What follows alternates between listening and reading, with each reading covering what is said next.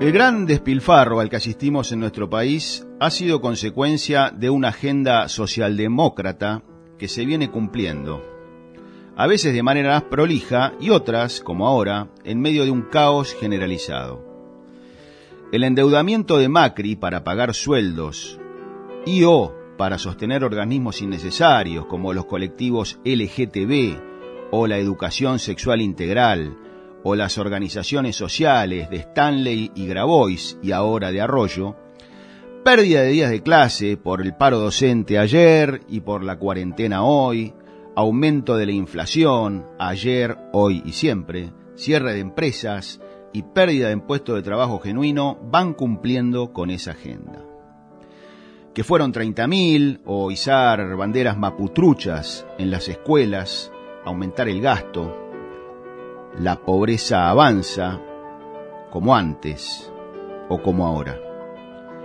Poco y nada ha cambiado. Argentina no crece hace 10 años, pero la agenda se cumple.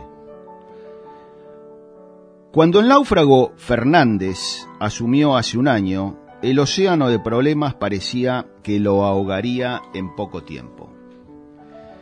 Pero encontró una astilla que flotaba en el mar llamada pandemia le vino como anillo al dedo, porque pudo justificar que la pobreza aumenta como siempre y además pudo seguir gastando. El virus le permitió infundir el miedo y con la complicidad de los medios de comunicación logró dependencia y obediencia de la ciudadanía. Logró una vigilancia drástica, logró una gran estafa, como en el resto del mundo.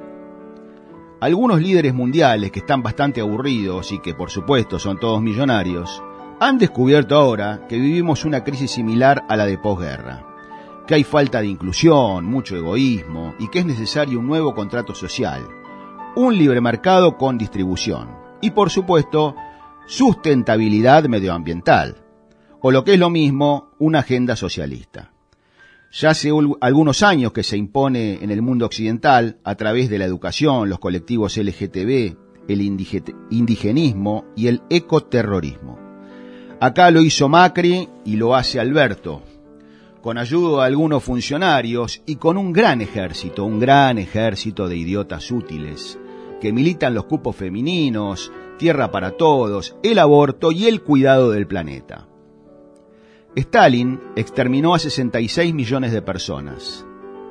La gripe española en 1918 a 50 millones. Y el HIV los últimos años a 30 millones. Pero resulta que el fraude COVID-19, con 1.5 millones de víctimas, ha logrado paralizar al planeta. Y en lo doméstico, oficialismo y oposición te dicen quédate en casa, cuídate y cuídame. La sociedad está siendo timada y parece haber olvidado que el bienestar logrado, la mejor calidad de vida, el crecimiento y la prosperidad en todo el planeta en los últimos 200 años ha sido gracias a la libertad y al libre mercado. Mejores salarios, aumento eh, de los PBI per cápita, mejor educación y menos desigualdad. Por eso, no te quedes en casa, no te comas el amague. Lucha por tu libertad.